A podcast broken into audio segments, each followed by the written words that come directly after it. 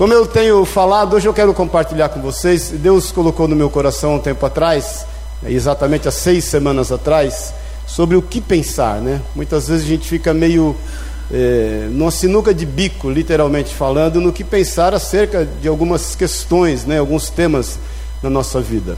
E eu ministrei a primeira vez, né? O primeiro domingo foi o que pensar acerca das catástrofes. Alguns estavam aí e foram, ah, puseram aí já? Aí, acerca das catástrofes, foi um tempo muito bom. Depois eu ministrei o que pensar é, na perda, depois o Rico ministrou o que pensar nas desavenças familiares, depois eu ministrei o que pensar acerca da crise, na crise financeira, o Daniel ministrou o que pensar na doença, semana passada o Márcio ministrou o que pensar nos desafios. E hoje eu quero compartilhar com você um tema bem light: o que pensar no momento político que a gente está vivendo. Não é fácil, né? Pensar acerca disso tudo. Mas vamos começar lendo a Bíblia? Abre aí, por favor, em Filipenses. Vamos ficar em pé, eh, não somente em honra à palavra, mas ao Deus da palavra. Filipenses no capítulo 4. Eu, eu sempre parto deste versículo que nos orienta acerca do que pensar de todas as coisas, não só disso que a gente meditou esses dias, mas acerca de todas as coisas na nossa vida. O apóstolo Paulo nos orienta em amor pelo Espírito Santo, dizendo assim no versículo 8: Finalmente, irmãos, tudo que é verdadeiro, tudo que é respeitável, tudo que é justo, tudo que é puro, tudo que é amável, tudo que é de boa fama, se alguma virtude há e se algum louvor existe, seja isso o que ocupe o vosso pensamento. Amém? Vamos orar. Pai, obrigado, Jesus, por estarmos aqui. Obrigado por sermos seus filhos. Pai querido, obrigado porque o Senhor nos chamou segundo a sua graça e misericórdia. Não é mérito nosso, o mérito é do Senhor. Pai, Obrigado porque o Senhor nos ajunta aqui como filhos, como igreja, como noiva, e obrigado porque o Senhor tem um propósito quanto a isso, Pai. O propósito de nos fazer ser usados aqui por amor do Teu nome, como sal da terra e luz do mundo. Deus abençoa a reunião esta tarde ali no Morrão, abençoa também o culto onde nós iremos à noite, acampa anjos ao nosso redor, nos leva, nos livra de todo o mal. Também, Jesus, te pedimos, fala aos nossos corações. Ministra, Pai, que a tua palavra seja como espada de dois gumes que penetra em lugares que são inacessíveis, que discerne espírito de alma. Nós desejamos isso. Nós desejamos muito isso, Pai. Ela é luz para os nossos olhos e lâmpada para os nossos pés. Nós levamos cativo todo o nosso entendimento em Cristo Jesus e declaramos a liberdade do teu Espírito Santo. Repreendemos o que não é teu e declaramos caído por terra em nome de Jesus. Declaramos bem-vindos aqueles que nos visitam e que o teu Espírito Santo fale esses corações em teu nome, Jesus. Amém. E amém. Amém. Pode sentar-se. A irmã da Priscila está ali também, né? Assim, mãozinha assim, bem-vinda, viu? Irmãos, esse momento que a gente vive politicamente, não precisa nem falar, se qualquer revista, você compra Veja hoje, metade da revista fala de política.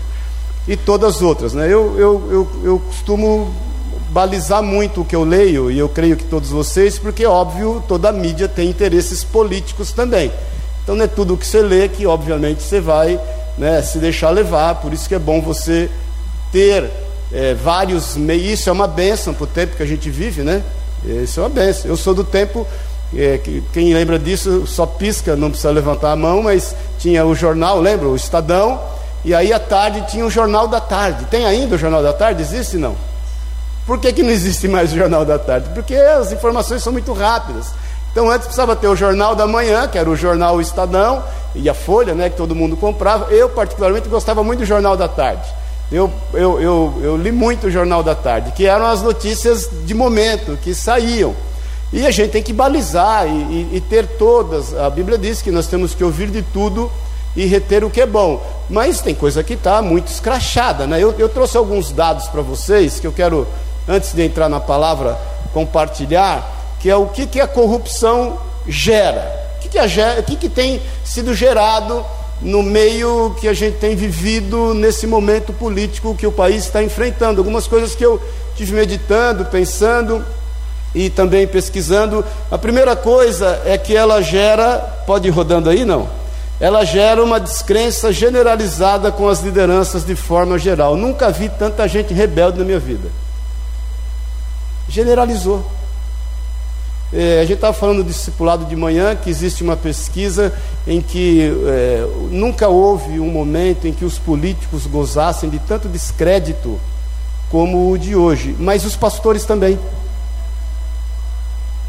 Nas pesquisas que têm sido feitas, os pastores também geram descrédito. Em função de tudo que a gente sabe, nós podemos falar de nós mesmos, né? Mas generalizou essa questão do quanto as autoridades devem ser desrespeitadas. Muitas vezes nas empresas, eu tenho funcionários, todo mundo tem uma opinião para dar, todo mundo tem um, um conceito, e todo mundo entendeu que tem que desconfiar de quem é líder. Isso é fruto desse momento que a gente vive. Outra coisa, o empobrecimento da população e do Estado. O Estado está mais pobre, a população está mais pobre. Esses desvios de recursos, isso que, eh, que tem impactado eh, frontalmente a infraestrutura, né? porque é um absurdo, é literalmente um absurdo. Outra coisa, é, o desamparo nos programas sociais. Existem vários programas sociais que são bons, que foram pensados e que eu creio que nasceram no coração de Deus. Existe aí uma série de pessoas, eu não digo só irmãos, só cristãos, é, que estão se envolvendo com vários programas sociais e fazem algo realmente frutífero, louvável, mas não tem recurso. Os recursos são desviados de uma forma absurda. E o, o, outro ponto é falta de interesse por assuntos políticos. Ninguém quer se meter no negócio. Que é outra coisa, que essa eu quero investir um pouquinho de tempo é, para a gente conversar, porque eu acho que nós devemos nos envolver no processo político. A gente não pode estar à parte disto.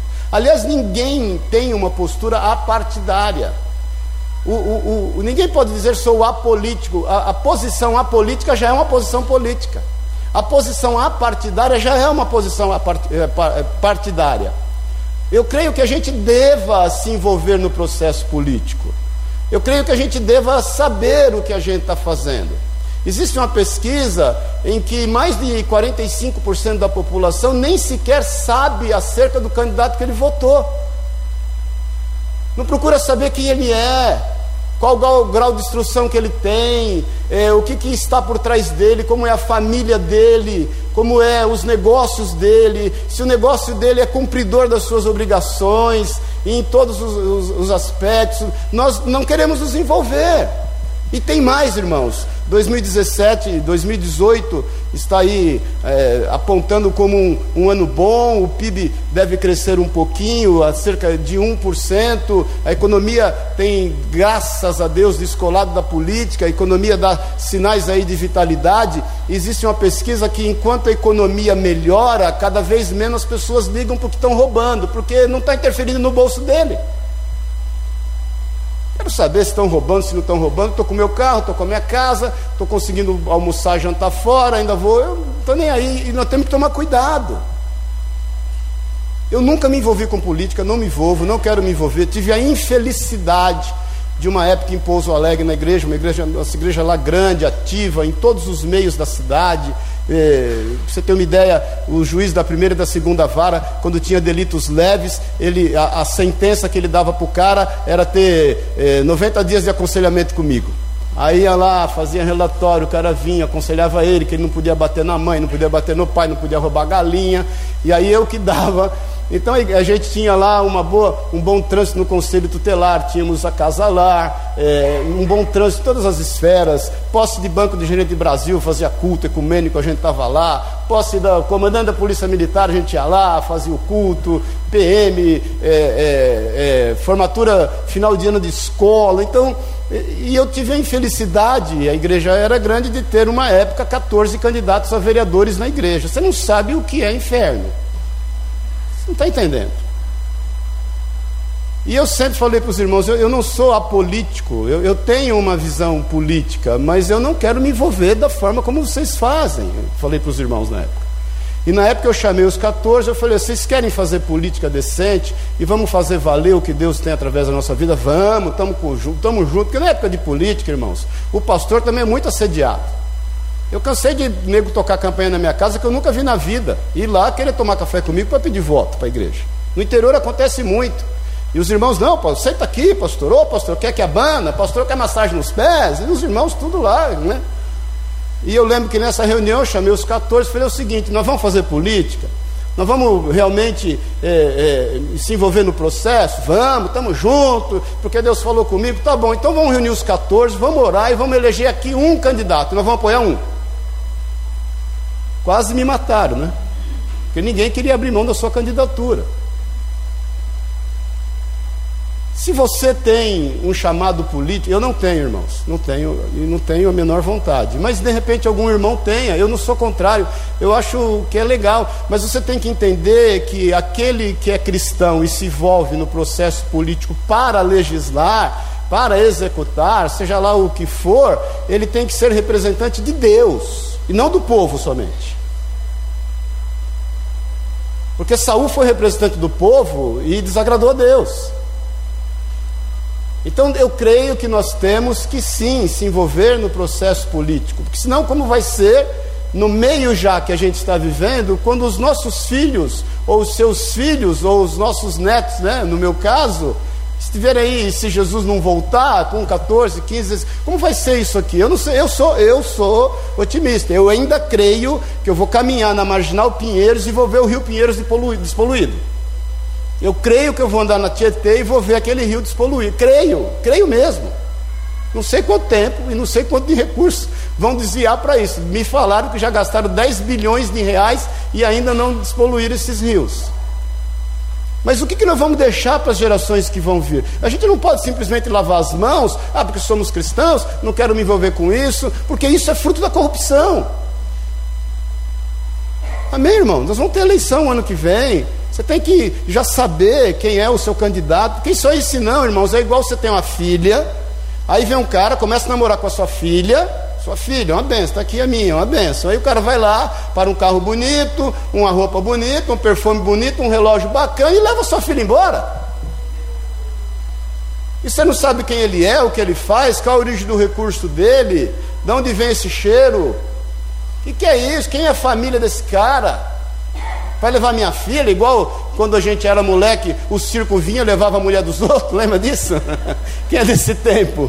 Circo baixava na cidade e os pais trancavam a filha nos quartos, porque as filhas fugiam para o circo. E você é esse, queridos?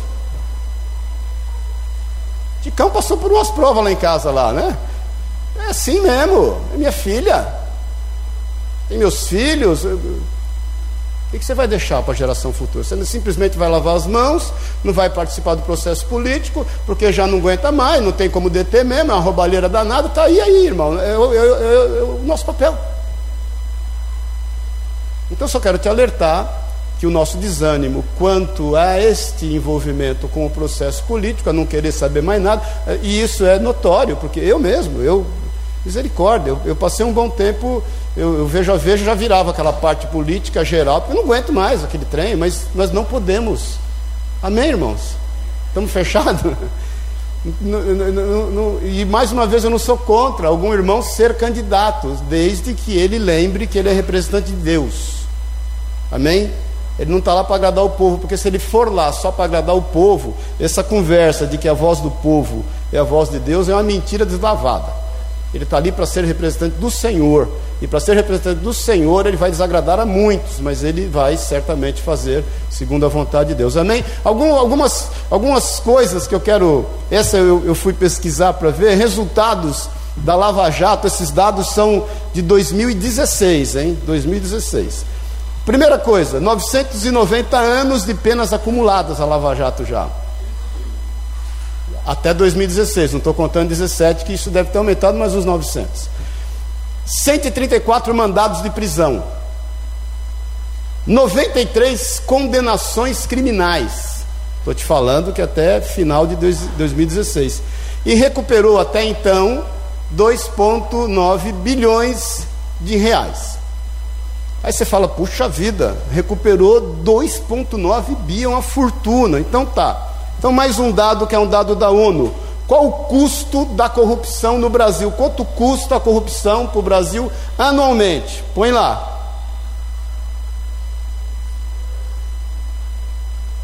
Duzentos bilhões de reais custa a corrupção para o nosso país. Tudo bem, a gente está feliz porque recuperou 3,9. 2,9. Vou te dar mais um dado. Quanto custa para combater a corrupção? Põe aí. O que, que você acha disso? Custa 3,6 do PIB de 2016, que é aproximadamente 6,3 trilhões, que deve subir 1% esse ano agora. Esse PIB de 2016 já está subindo 1%. Então eu fiz essa conta, dá 226,8 bilhões, é o custo para impedir que os 200 bilhões não sejam 400. Mas eles já são 426, aí menos os 2,3, nós estamos com um probleminha de corrupção aí, que é um, um saque no nosso caixa de aproximadamente 420 bi eu fiz a conta, daí um quase 8%, irmãos. Agora isso interfere no nosso bolso, não só nos 8% que é tirado, que é roubado. Isso interfere na nossa conta porque toda a infraestrutura é detonada. Então você gasta, eu, eu particularmente na minha casa, eu tenho um custo de mais de 10% da minha receita com convênio médico. E se eu não pagar? Vou depender do SUS?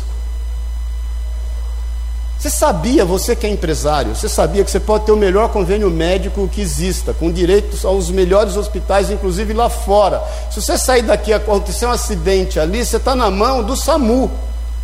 Não pensa que o Einstein vai vir recolher teus restos ali. Você vai ligar para o Einstein, ele não, o SAMU tem que te pegar, vai te levar para o primeiro hospital público que tiver disponível, para daí, quem sabe, você ser transferido. Isso interfere no nosso bolso, que você tem que andar de carro, e carro blindado, porque você não tem transporte público. Isso, isso interfere no nosso bolso, irmãos, uma mensalidade, paz do Senhor, querido, de, de, de estudo infantil. Eu fiz ginásio público, é, colégio público, é, é, é dois, quase três mil reais, porque não há educação decente no país. Tudo isso fruto desse momento político que a gente vive, onde as coisas começaram, graças a Deus, vir à tona, mas a gente não pode. Agora eu te pergunto, que agora eu quero começar a pregar. Qual é o teu sentimento quanto a isso? Fala aí, vamos chutar. O que, que você sente quando você vê tudo isso? Hã? Fala aí, irmão. Re... Ah, já puseram lá? Não. Então você adivinhou o mesmo sentimento meu? Revolta. É revoltante. Agora, onde eu me pego? O, o, revolta em que sentido? Porque tem aquela revolta, fiz bercinho, não quero saber de mais nada, vou embora para Miami. Pertinho, lá onde não tem internet na tribo do índio, ninguém quer ir. Vou embora para Portugal. O que, que essa revolta tem gerado em nós, servos e filhos de Deus? Porque ela pode gerar uma fuga ou ela pode gerar um enfrentamento. Sei, você já trabalhou de raiva? Alguém já trabalhou de raiva aqui? Eu já. Eu tinha um chefe, eu era vendedor, no começo da minha carreira no ramo ótico, esse cara me perturbava o juízo. E ele queria relatório, ele queria isso, ele queria. Eu falo o seguinte, meu irmão, eu, eu tirava os pedidos, punha na mesa dele e falava: meu relatório é pedido, está aqui, ó. Onde eu fui, eu vendi, para a glória de Deus. E ele me perturbava tanto que eu trabalhava de raiva e eu vendia o dobro só para mostrar para ele que ele estava errado. Porque muitas vezes a revolta, eu creio que ela é saudável quando ela gera em nós o um enfrentamento, nós temos que mudar a situação. Porque se ela gera uma revolta simplesmente você virar as costas e fazer como Pilatos, lavar as mãos, tem alguma coisa errada no nosso processo enquanto cristãos. o ser o sal da terra e o ser a luz do mundo. Afinal de contas, irmãos, o Espírito Santo habita em ti, e ele não habita em ti simplesmente para você ter uma vida inerte. Porque esse negócio de magoei e vou embora cuidar da minha vida, você pode ter certeza que isso vai reverberar no teu futuro e nas gerações que você vai ter como filhos e netos. Nós estamos entendendo isso, irmãos? Porque não adianta a gente só ficar revoltadinho e querer dar um jeito de se safar. Fala para o teu irmão, Deus não te pôs nesse país por acaso. Fala para ele.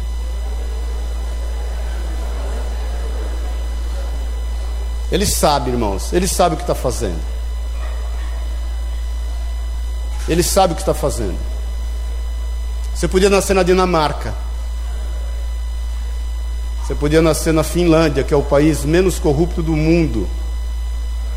Você podia ser um nova-iorquino. Mas Deus te escolheu para ser um paraibano, um baiano, um carioca, um mineiro, um paulista. Deus te escolheu para isso. A Bíblia diz que ele te conhece desde o ventre da tua mãe e ali já te chamava pelo nome. A cegonha não errou o endereço. Há um propósito. O Senhor te alcançou, te salvou, fez o Espírito dele habitar na tua vida com um propósito no meio que você vive, mudando o contexto que está ao nosso redor. Nós não podemos simplesmente nos revoltar e querer cuidar de nós mesmos. Ele, ele tem algo. Existe uma frase do Martin Luther King que eu gosto muito, que diz assim: você já deve ter ouvido falar. O que me preocupa não é o grito dos maus, mas é o silêncio dos bons. É isso que preocupa. É isso que, como igreja, nós temos que acordar. Nós temos que nos levantar. Tem que haver sentido na nossa vida. A vida não é só comprar e vender óculos, como eu faço. A vida não é só ficar metendo pau em quem quer que seja. Nós temos obrigações. Nós temos o que fazer. E como empresário, nós, eu sou empresário, nós temos o nosso papel. O Márcio até falou a semana passada sobre isso, mas nós temos que cumprir com as nossas obrigações, nós temos que começar eh, com o cumprimento delas. Em Mateus, quem pode abrir Mateus no capítulo 17? Só quero dar uma pincelada quanto a isso, no versículo 24, porque é, é muito bom você se envolver em todo o processo, é muito bom você saber qual o seu papel, mas é muito bom você cumprir as suas obrigações. Jesus é, tem uma, uma, uma, passagem que, tendo chegado eles a Cafarnaum, dirigiram-se a Pedro os que cobravam os impostos das duas dracmas e perguntaram: Não paga o vosso mestre as duas dracmas? Dracma é uma moeda é, grega que representava o salário de dois dias de um operário. Sim, respondeu ele. Ao entrar Pedro em casa, Jesus lhe antecipou, dizendo: porque entende o seguinte: Pedro recebe o desafio, quando ele entra em casa, ele já está preocupado: como é que eu vou pagar o imposto? Como é que eu vou fazer para pagar esse imposto? O negócio não está bem. Jesus já se antecipa, dizendo: Simão, o que te parece? De quem cobram os reis da terra impostos ou tributo? Dos seus filhos ou dos estranhos? Olha para mim um pouquinho. Eu já vi irmãos pegar esse texto e, e, se achar no direito de não ter que pagar imposto. Eu sou filho, o senhor falou. Só deixa eu te contar uma coisa, irmão. Esse imposto aqui, que foi cobrado naquele momento, é um imposto religioso. Quem cobrava eram os judeus, para uso da adoração dos judeus, dos próprios judeus no templo. Então Jesus está falando do imposto, existia o imposto civil, que não era barato, e o imposto religioso. Jesus está falando do imposto religioso, que ele como, ele, como filho de Deus, não teria que pagar um imposto religioso no templo. Amém? Aí a Bíblia diz ainda, respondendo Pedro dos estranhos, Jesus lhe disse logo: estão isentos os filhos do imposto religioso. Mas Jesus diz: para que não os escandalizemos, vai ao mar, lança o anzol, e o primeiro peixe que fisgar, tira e abrindo-lhe a boca, achará um estáter. O estáter era igual a, dois, a quatro dracmas, que era o pagamento do imposto. Toma entrega-lhes por mim e por ti. Então, olha aqui, você que é empresário, irmão, não tem jeito. Imposto foi feito para ser pago. O que vão fazer com ele não é problema teu. Eu, eu, eu vou te falar a minha experiência das empresas que eu conheço, que andam 100% na formalidade, são empresas, e assim, milagrosamente abençoadas. São abençoadas. Eu sou empresário, a gente tem as lojas, eu te falo, não é fácil. Dia 20, o dia do DAS, não é fácil. Agora, se você eventualmente usou de alguma artimanha ou algum, alguma, alguma, alguma, alguma brecha jurídica, deixa eu te falar, há tempo para tudo. Tudo bem, mas tem que chegar um tempo na tua vida como empresário, você fala, não, eu quero andar 100% certo. Amém, querido? Eu acho que tudo bem, Somos empresários e quem não é entende isso. De repente há tempo, a situação, a conjuntura, mas nós temos que cumprir com as nossas obrigações. Romanos, só para terminar essa parte, irmãos, eu, eu não quero me meter no teu negócio e nem falar o que você deve e o que você não deve fazer. Mas eu quero que você entenda, porque da mesma forma que Jesus supriu a necessidade de Pedro especificamente para pagar o imposto de uma forma milagrosa, ele vai fazer isso no teu negócio. Você crê nisso? Ele vai fazer isso. Como? Não tenho a menor ideia. Mas quando houver a disposição no coração para querer consertar, ele vai fazer. Nós somos cristãos, nós temos que crer no milagre. Entendo o momento, entendo a conjuntura, entendo que em dados momentos não tem condição de se pagar o banco o imposto. Deixa Deus usar toda a sabedoria dele para ministrar o teu coração. Não quero entrar nesse mérito, mas é que eu vejo que alguns empresários, quando eles fazem o seu DRE lá, o, o, o demonstrativo de resultado, a coluna de imposto eles nem põem, nem conta. Se a tua empresa no, no DRE ela, ela não tem condição nem de pagar imposto, você tem que rever o teu negócio negócio. Você não pode contar como um recurso do imposto é, o, o ganho da empresa. Aqui é informalidade.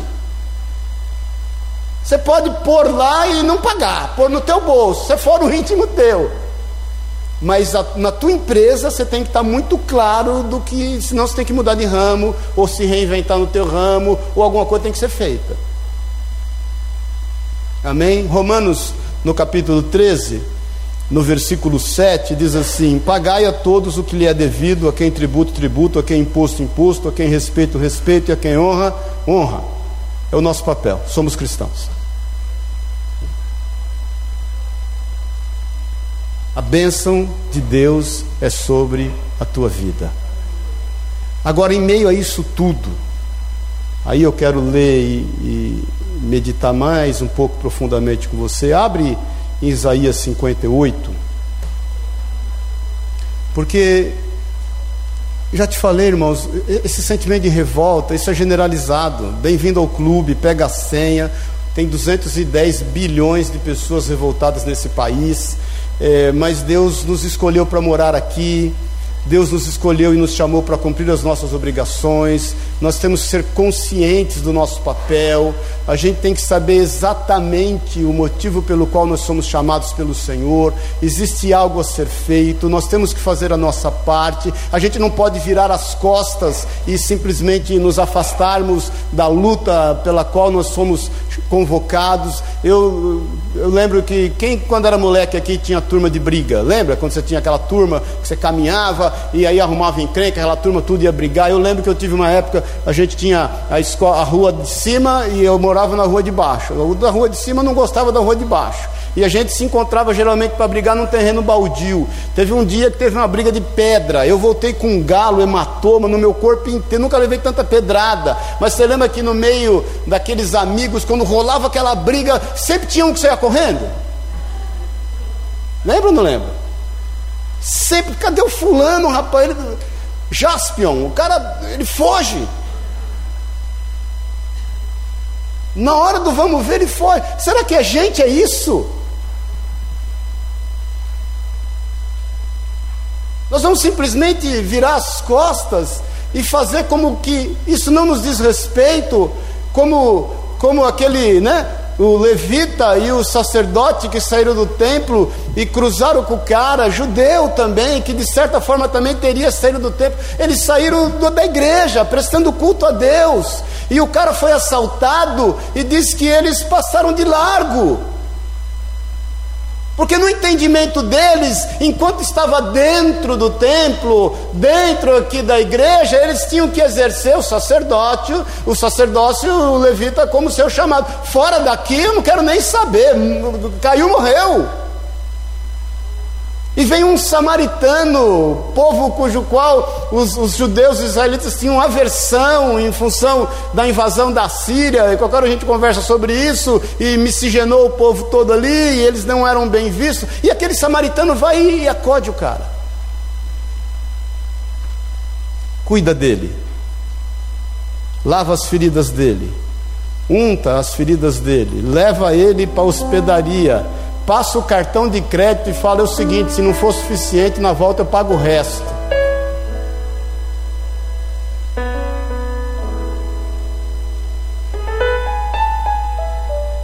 Há um distanciamento entre o exercício da nossa fé e a religiosidade que queremos praticar.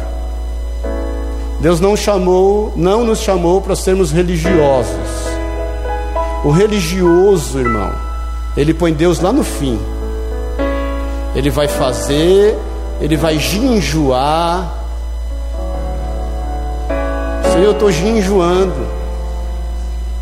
Ele vai vir com vestes de pano de saco e cinza na igreja. Ele vai fazer por merecer, porque Deus está lá no fim, e ele fazendo por merecer, Deus tem obrigação de abençoá-lo. A relação dele para com Deus é uma relação de acreditar. Acraseado, acreditar. Faz tempo que eu falo isso. Não é uma relação de fé. Ele põe Deus a crédito. É a relação do empregado com o empregador. Eu trabalho 30 dias. Se dia 5 se atrasar, meu irmão, tá, tem sindicato, tem Ministério do Trabalho. Eu não quero saber de ser dia 6. É direito meu. A Bíblia diz em Hebreus que o servo é credor do seu patrão. O religioso que põe Deus no fim norteia a sua vida em função de uma religiosidade aparente, entendendo que eventualmente Deus tem por obrigação cumprir todos os desejos carnais que há no seu coração. O cristão, o espiritual, põe Deus no começo. Deus está aqui, Senhor, nós estamos caminhando junto. Não é fácil não. Então vamos andar junto. Eu sou seu filho, como cantamos aqui hoje. Quero estar na sua casa. Meu desejo é te adorar. Nós vamos andar junto. O Senhor sabe que não é fácil, mas o Senhor não me deixou sozinho. E eu sei que o Senhor vai cumprir todas quantas sejam elas as promessas para com a minha vida eu sei que o Senhor vai me honrar. Então, Isaías 58, no versículo 1, o Senhor fala acerca disso, ele diz acerca de um povo que está caminhando só por religiosidade, que quer justiça sobre a sua vida, no que diz respeito a cumprir os propósitos dele, para ele somente. Irmãos, antes de eu ler, olha aqui para mim um pouquinho. Posso falar uma coisa que você pode se chocar? Deus não é justo. Deus não é justo. Se Deus fosse justo e fosse tratar tudo a ferro e fogo, nós, como o Tico falou, nós não estaríamos aqui. Há uma injustiça. Mas sabe como Deus tratou a injustiça e trata a injustiça? com amor. João 3,16, você lembra disso?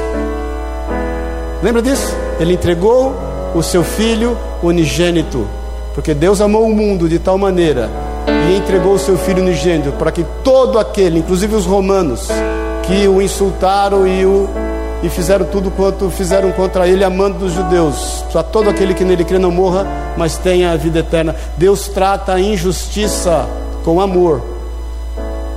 E quem somos nós para querer tratar a injustiça com essa justiça religiosa, apontando o dedo que está sobre nós? Às vezes as pessoas falam para mim assim: ah, é, Jesus não podia morrer, porque Jesus foi santo, só fez o bem, multiplicou pão, ressuscitou morto. Por que, que Jesus morreu? Jesus não devia morrer. Coisa básica, e eu falo realmente: ele não deveria morrer. Ele não tinha motivos para morrer daquela forma. Mas ele mesmo sem ter motivos para morrer daquela forma, ele morreu daquela forma porque eu deveria morrer daquela forma.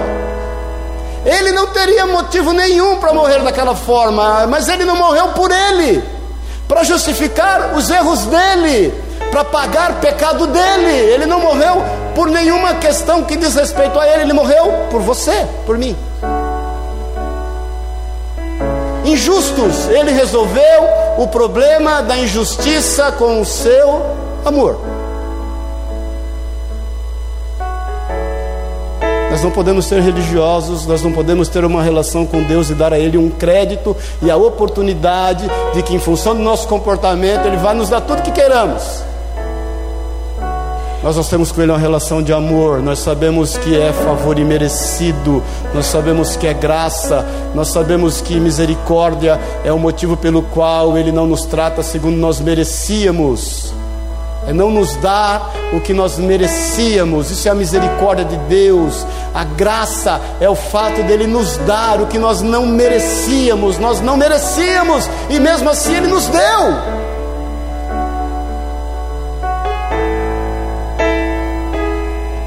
Isaías 58, 1.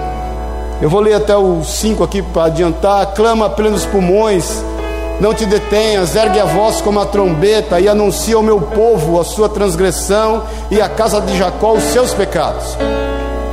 Mesmo neste estado, ainda me procuram dia a dia, tem prazer em saber os meus caminhos, como povo que pratica a justiça e não deixa o direito do seu Deus. Pergunta-me pelos direitos de justiça, tem prazer em se, chegar a, em se chegar a Deus, dizendo: Por que jejuamos nós e tu não atentas para isso? Por que afligimos a nossa alma e tu não levas em conta? Eis que no dia em que jejuais, cuidai dos vossos próprios interesses e exigis que se faça todo o vosso trabalho. Eis que jejuais para contendas e rixas, e para ferir punho iníquo, jejuando assim como hoje, não se fará ouvir a vossa voz no alto. Seria este o jejum que escolhi? Que o homem um dia aflige a sua alma, incline a sua cabeça como um junco e estenda debaixo de si pano de saco e cinza? Chamarias isto tu de jejum e dia aceitável ao Senhor? Será esse o motivo da nossa busca a Deus? Simplesmente para cuidar dos nossos interesses, para resolver os nossos problemas? Ou a nossa busca ao Senhor é para se fazer útil no meio em que vivemos? O sufixo é inho, tenho falado no discipulado. Você é cristão e você passa a ser cristinho. Você tem sido Cristo na vida das pessoas, a ponto de dar-se a si mesmo por amor a elas, ou nós vamos nesse momento em que vivemos só pensar no que nos diz respeito? Tudo muda no versículo 6, que começa a dar o papel que eu entendo que é o nosso papel. Porventura, não é este o jejum que escolhi? Que soltes as ligaduras da impiedade, desfaças as ataduras da servidão, deixes livres os oprimidos e despedaces todo jugo. Olha aqui para mim. Nós somos, nós somos condutores de vidas. Nós trazemos através da palavra de Deus liberdade ao cativo. Nós desfazemos todo jugo, porque o jugo do Senhor é suave, o seu fardo é leve. Nós temos um papel a cumprir no meio em que a gente vive, quer no seu trabalho, quer na sua família, quer no seu convívio social, por onde quer que você for. Você é o justo que Deus escolheu para abençoar o meio em que você está, e você tem por obrigação no Senhor, até pelo que Ele tem feito por você, a conduzir vidas lá do cativeiro para fora. Nós somos condutores de vidas. Nós somos homens e mulheres a quem Deus confiou a preciosidade do Evangelho. Anjos queriam pregar o Evangelho e não lhes foram permitidos. Isso foi a nós, a ti. Há um poder de vida na tua mão. Meu querido, aonde você for, a vida. Vida gera vida.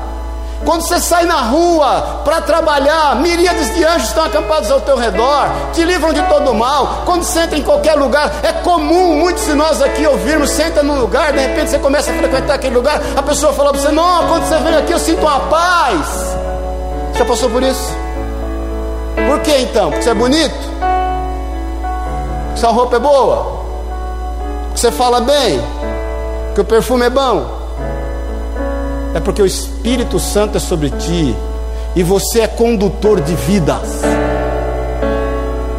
Esse é o teu papel. Versículo 7, para a gente ir para o final. Porventura, não é também que repartas o teu pão com o faminto e recolhas em casa os pobres desabrigados, e se vires o nu, o cubra, e não te escondas do teu semelhante? Irmãos, nós somos chamados para repartir o que melhor Deus deu a nós. A Bíblia diz em Coríntios, no capítulo 13, 1 Coríntios, que tudo vai passar, mas a fé, a esperança e o amor, e sobretudo o amor, isso é o que Deus nos deu, porque nós achamos às vezes, querido, que nós temos que distribuir o dinheiro que Deus nos deu. Não é isso, as pessoas não estão interessadas no dinheiro, elas estão interessadas em tempo, em atenção, em palavra de vida, em coisas que mudem a vida dela. Você pode dar dinheiro para ela e não vai mudar a vida dela. Você tira o favelado da favela, mas você não tira a favela do coração dela com dinheiro.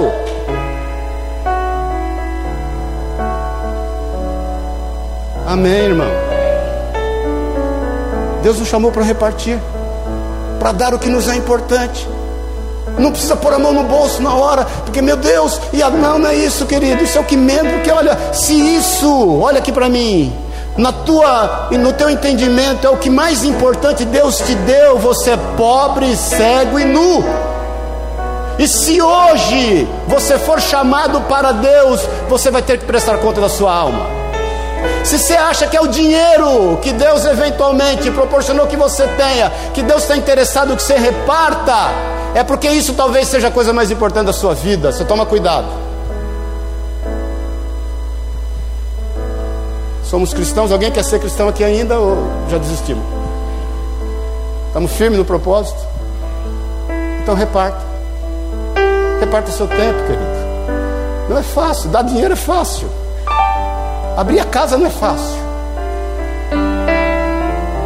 Dar abraço não é fácil. Ouvir pessoas não é fácil. Eu trabalho com aconselhamento desde os 20 e poucos anos da minha vida. O que eu já ouvi de história da minha vida, não tem nada mais que me escandalize.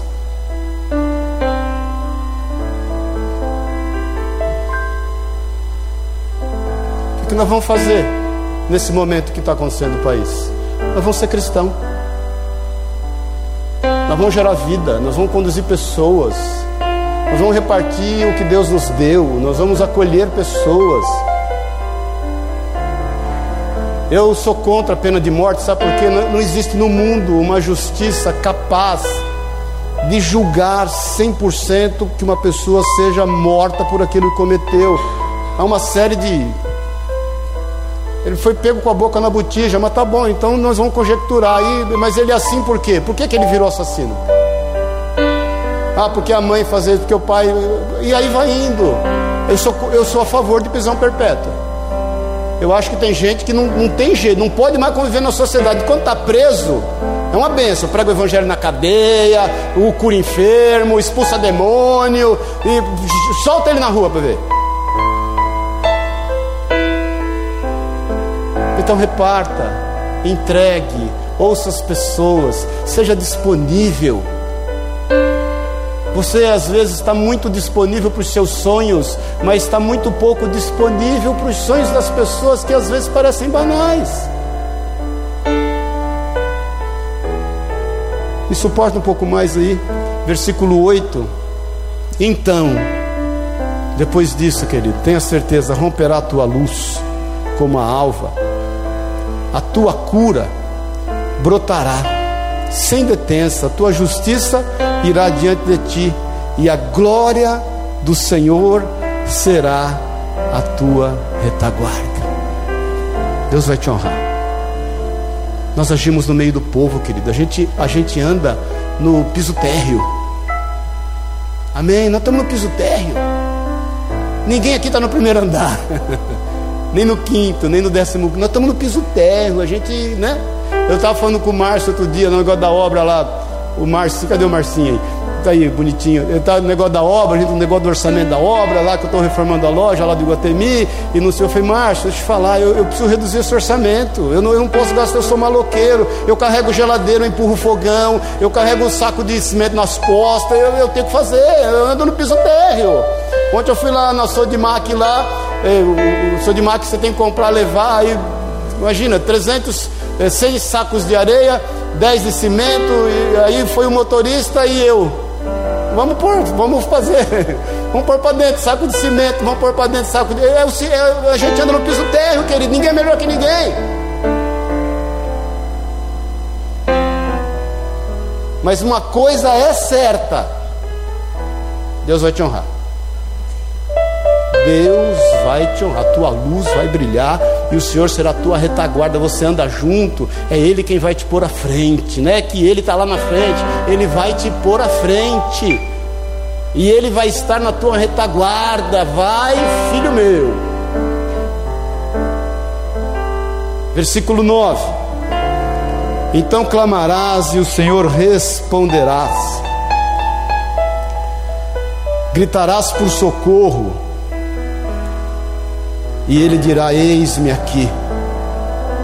Se tirares do meio de ti o jugo, o dedo que ameaça e o falar injurioso.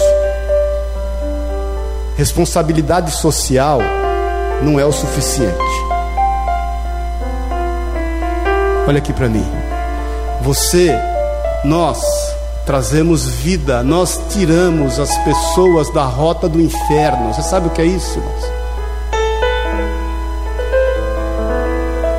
O Senhor vai te honrar. Quantas vezes nesses últimos tempos você tem chorado por pessoas que estão indo para o inferno?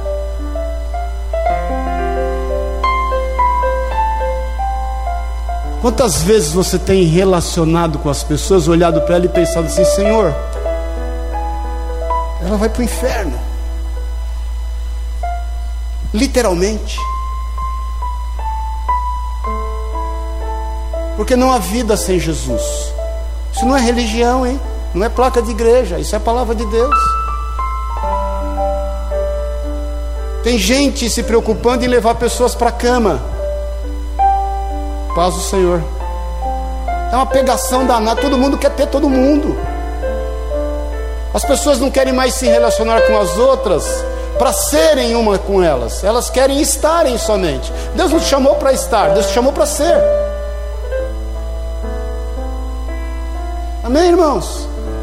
Então não quero levar as pessoas para a cama, não quero levar as pessoas para o restaurante, não quero levar as pessoas para onde quer, leve elas para o céu, tá bom? Leve as pessoas para o céu. É o nosso papel. E a justiça de Deus vai agir aqui com amor. A justiça de Deus vai agir no meio da injustiça com amor. Não vai ser a ferro e fogo. Porque a mão do Senhor é conosco. Estamos terminando o versículo 10. Estamos terminando, eu senti um certo alívio, assim, por parte dos irmãos.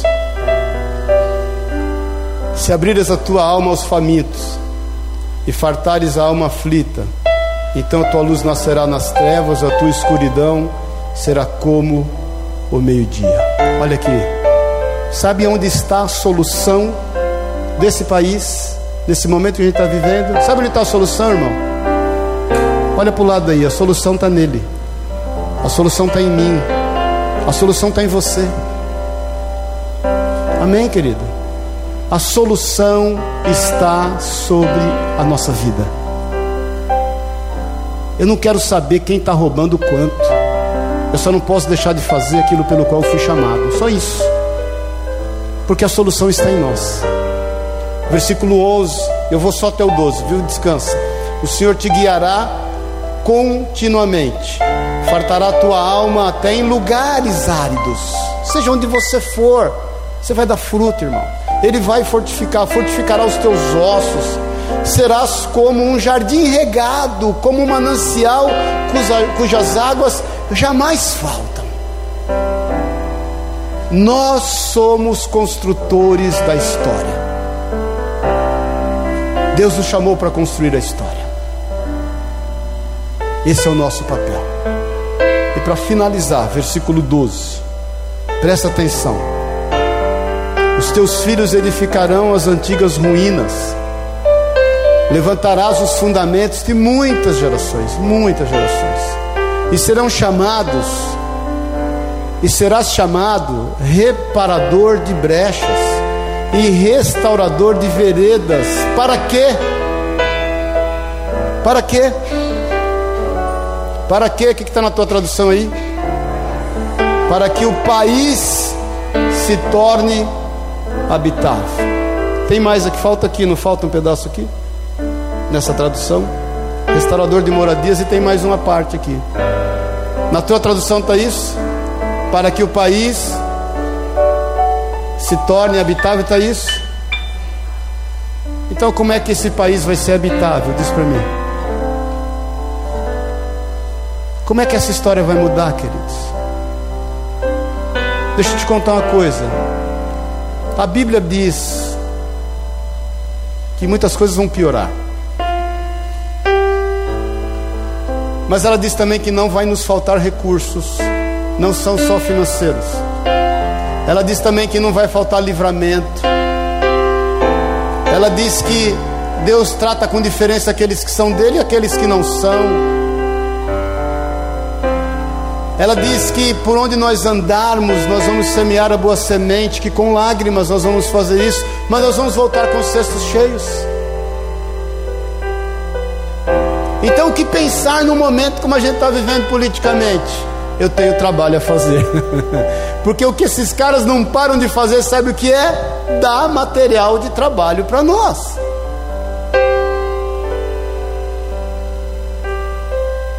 Uma vez eu fui plantar uma igreja debaixo de um prostíbulo. E eu pensei assim: bom, eles estão fornecendo material para gente. Eles estão oferecendo produto inacabado e nós vamos trabalhar o produto para ele se tornar bom. Então cumpra o seu papel. Seja cristão. Entrega sem detença a tua vida nas mãos de Jesus Cristo. Deixa Deus te usar. Sê tu uma bênção por onde você for.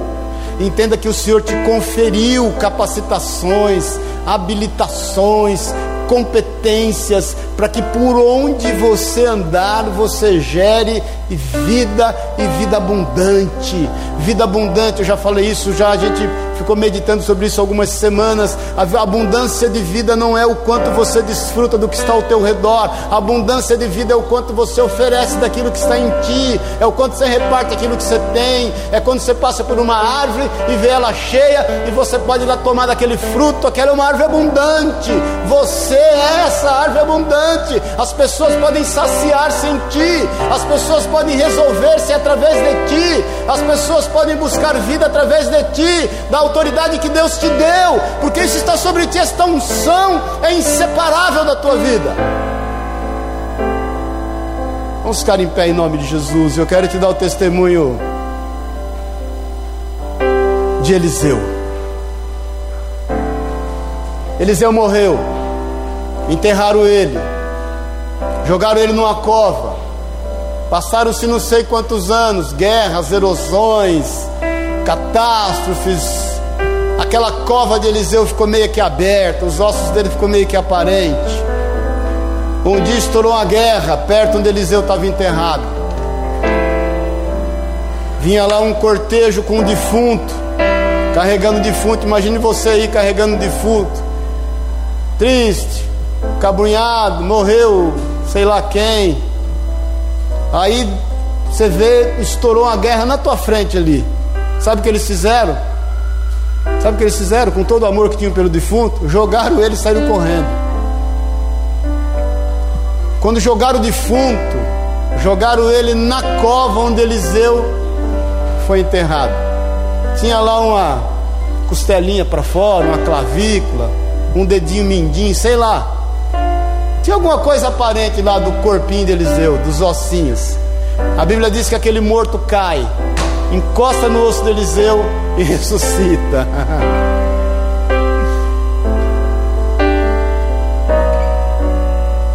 Você acha mesmo que é diferente com você?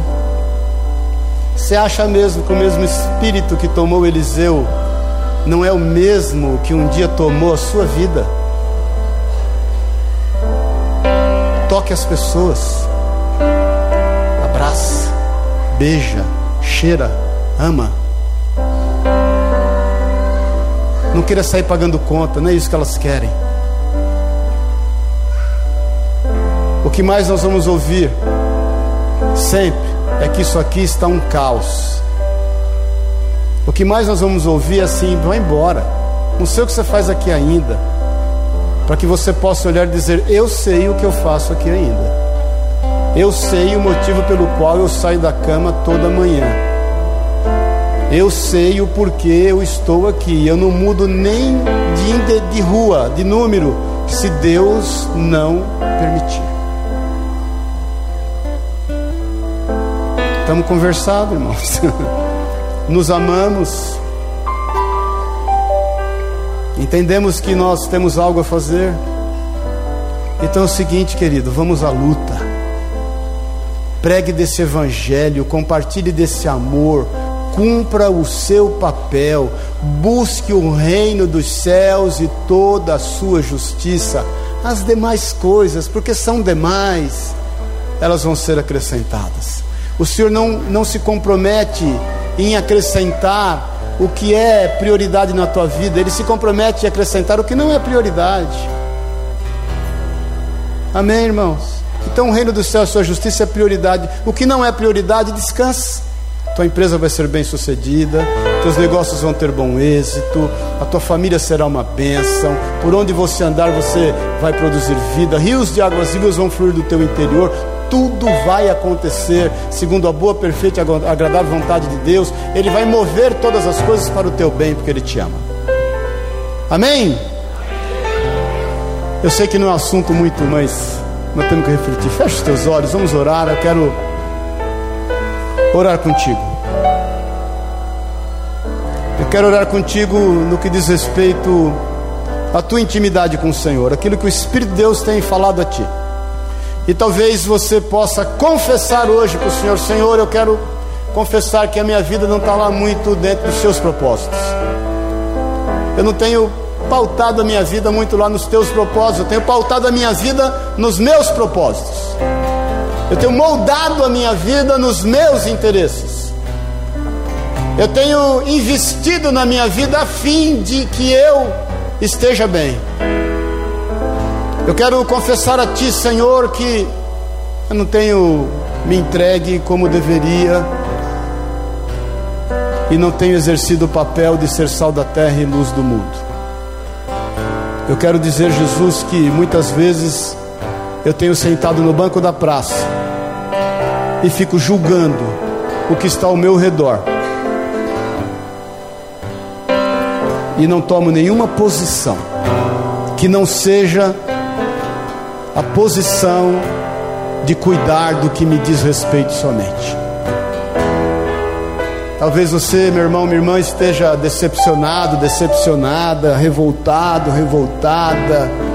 Talvez você tenha perdido em dado ponto da tua vida o ânimo de fazer aquilo pelo qual você foi chamado. A palavra de Deus diz que nós devemos nos rever, nós devemos dar conta e buscar em Deus o ponto em que caímos, voltar ali e consertar. Não basta ter responsabilidade social, nós temos que ter responsabilidade com o eterno com que traz vida que ninguém pode roubar. O Senhor é quem diz: não se preocupe com aqueles que possam fazer mal ao teu corpo, se preocupe com aquele que pode fazer mal à tua eternidade, a tua, ao teu espírito, à tua alma. Então eu quero te fazer esse apelo. Se você entende que o Espírito de Deus está falando ao teu coração, na tua intimidade, para que você retome o caminho, para que você volte ao caminho do Senhor, para que você definitivamente entenda que há um papel a ser cumprido pela sua vida no meio que você está, para que você não fique mais perdendo e investindo tempo por aquilo que você não vai resolver com tantas coisas ao teu lado, ao teu redor que você pode resolver. Se é esse esse tempo na tua vida, eu quero orar contigo. Levanta a tua mão no teu lugar mesmo. Eu quero declarar isso como uma confissão de mudança. Pai querido, em nome de Jesus, nós queremos confessar a Ti que é necessário mudança. É necessário que haja uma mudança ao nosso redor a partir de nós. É necessário que haja uma mudança no contexto em que estamos inseridos a partir da nossa vida. Nos perdoa, Pai. Nos perdoa que muitas vezes temos agido e advogado em causa própria e não temos confiado em Ti. Nós queremos nesta manhã declarar que nós cremos no Senhor. Nós cremos que a tua palavra não vai passar. Nós cremos que o Senhor é o justo juiz. Nós cremos que o Senhor há de cumprir sobre nós toda a tua boa, perfeita e agradável vontade. É o que eu te peço, Pai, em nome de Jesus, ser com cada um de nós. Nos fortalece, fortalece todo o joelho trôpego, fortalece toda mão, Pai, todo braço, fortalece todo entendimento e que nós possamos gerar vida por onde nós passarmos. E que a alegria do Senhor tome conta dos nossos corações. E que a alegria do Senhor nos fortaleça, Pai, e que por onde a gente for, o Teu nome seja glorificado o teu nome seja reconhecido, o teu nome seja exaltado. E que, Pai, em nome de Jesus, dos nossos poros exalem o bom perfume de Cristo. É o que nós te pedimos para louvor da tua glória.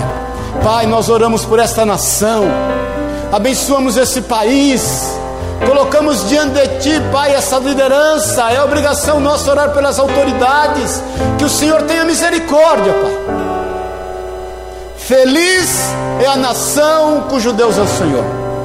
Por isso, Pai, te pedimos perdão pelo pecado desta nação. Te pedimos perdão por tudo que tem sido feito aqui, Pai.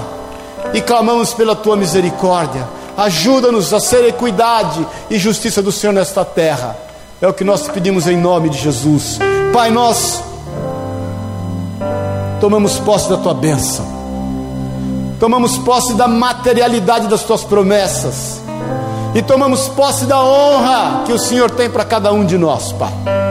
Eu não sei a forma, não sei o meio, a maneira, mas eu sei que certamente o Senhor irá nos abençoar de uma forma transbordante. É o que eu declaro e concordo junto com os teus filhos, em nome e na autoridade de Jesus o Senhor. Amém e amém. Amém? Glória a Deus. Dá um abraço no teu irmão aí, fala para ele: "Se tu uma bênção".